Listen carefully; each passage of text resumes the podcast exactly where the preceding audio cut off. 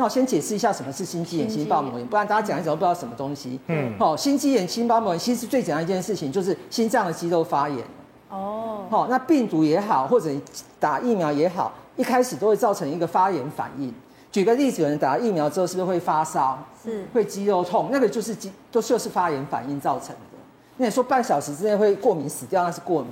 加分过敏跟发炎两种。那心包心肌炎、心包膜炎就是它这个疫苗会造成你的心脏肌肉的发炎。那心脏肌肉发炎，我们就可以想象啊，心脏肌肉发炎就心脏生病了嘛。哦，心脏可能会乱跳，跳很快或不规律的跳动。你可能会觉得心胸心脏有点痛，胸口有点痛。你可能会呼吸急促，因为心脏功能不好，你的血氧浓度可能会受到影响。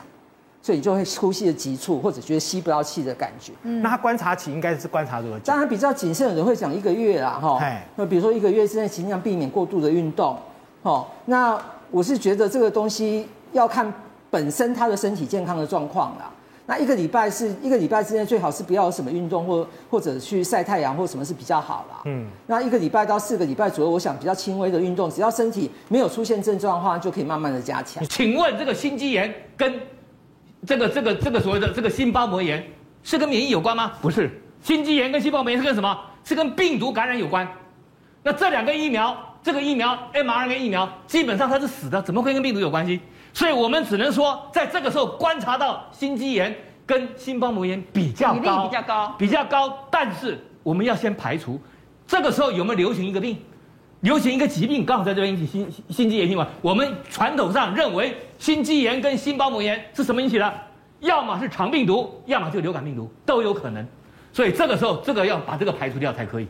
否则的话你不能啊，因为它这个传统上它就不是一个免疫病嘛。疫苗就是引起抗体，就是引起免疫的病，只有免疫的疾病才能归到是疫苗的效果。那首先呢，我们要请大家注意一点哦，你即使打再好的疫苗，你还是要注意身体的状况。那像这个引起的这个 mRNA 疫苗引起的心肌炎的部分，它会怎么样临床表现呢？第一个，很高比例的病人会出现胸痛，然后呢会觉得气促，就喘不过气来，嗯，然后会觉得心跳很快，哦，那如果有以上这个情形，坦白讲，请你赶快挂急诊，哦，你不要以为说打了疫苗就没事，休息休息就好了。我们也看过人家的家属，这个休息休息就死掉了。后来英国就直接统计这些 mRNA 疫苗引起的并发症，他发现有个特征的些问题，它容易侵犯什么？年轻的男性，因为年轻的小孩子男性哦，他 ACE2 接受体不多了，是，反正他的 CD147 这些东西比较高，嗯，所以他们容易侵犯年轻男性，而且通常都在接种完之后十四天至两个礼拜发生，所以接种完之后不要以为说三天之后就跟疫苗没关系，我跟你讲，十四天之内都有可能关系。而且绝大多数人在休息跟治疗之后都可以痊愈。真正的心肌炎跟心包膜炎死的人病人其实是很少的。这是 mRNA 统计三十岁以下的，对，所以越年轻症状越明显嘛。对，而且发生几率越高。嗯、那他临床上的表现就是病人会自觉的胸痛的人超过一半，六成以上的人会觉得胸痛。那如果严重到呼吸困难的时候，大概就要跑急诊了。那到医院去急诊室的时候，你如果给他做个心电图，你可以发现心电图的 T 波会改变，或占了四成，而且你抽酵素的话，酵素心肌酵素有六成的人是高的哦，所以我们临床医生就可以靠凭这个再加疫苗的注射史，就可以诊断出这个疫苗相关的心肌炎。这个年龄层的人，他在心肌炎的正常几率是十到一零三例，结果在打疫苗这一组高达二七七，所以这个是明显的。高过背景值，对。不过当然，大家在乎的是说，其实心肌炎哦，不是每个都会死掉的。心肌炎它会心律不整，它会胸痛，它会发烧，它会全身倦怠，它走路会喘。可是到最后，这些病人怎么样？哈，他总共统计所有他们抓到的这些人，但有些人因为失去记录，他也搞不清楚。可是你看看哦，在这所有的两百八十几个人里面哦，只有三个人是重症，住了加护病房。那中心需要住院的也就这几个人，其他的绿色的部分是完全康复。嗯，好啊，当然有些人他没有办法统计到了哈，这个是临场的这个所谓的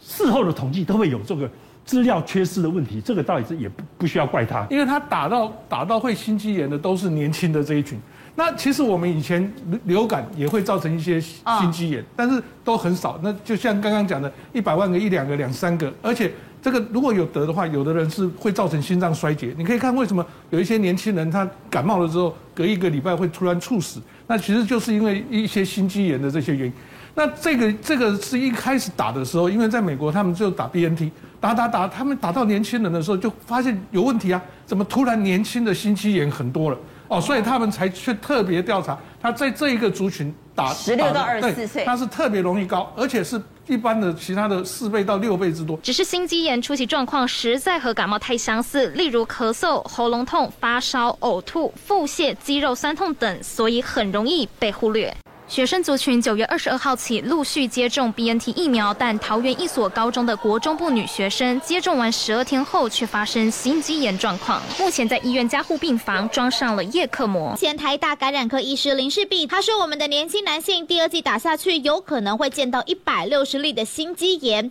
他在脸书的粉丝专业表示，美国的 FDA 和 CDC 在最近两次会议上，请到同一位小儿心脏科医师讲述心肌炎。从十二到二十九岁可以看到心肌炎第二季的通报率大概是第一季的十倍。而林世璧也提到，台湾在十月二十七号前共有十九例在接种 BNT 后出现了心肌炎，年龄是介于十二到二十一岁，而且一共是十六男三女。至于如果看到十二到十七岁心肌炎的通报率来看，男生是百万分之二十二点五，女生则是百万分之五点五。林世璧也指出，虽然说美国民众多数是轻症的心肌炎，在几天之后都可以出院，但是他也提到台湾可以参考英国的做法，因为英国的年轻人一样是在九月的时候开打了 BNT，不过目前也只有建议打一剂，后续还要看整个混打的试验结果，而且追踪各国的心肌炎案例，直到明年初才会决定是否要再打第二剂。其实这一次莫德纳呢，它如果说是要评估的话，主要的最主要是在心肌炎的部分，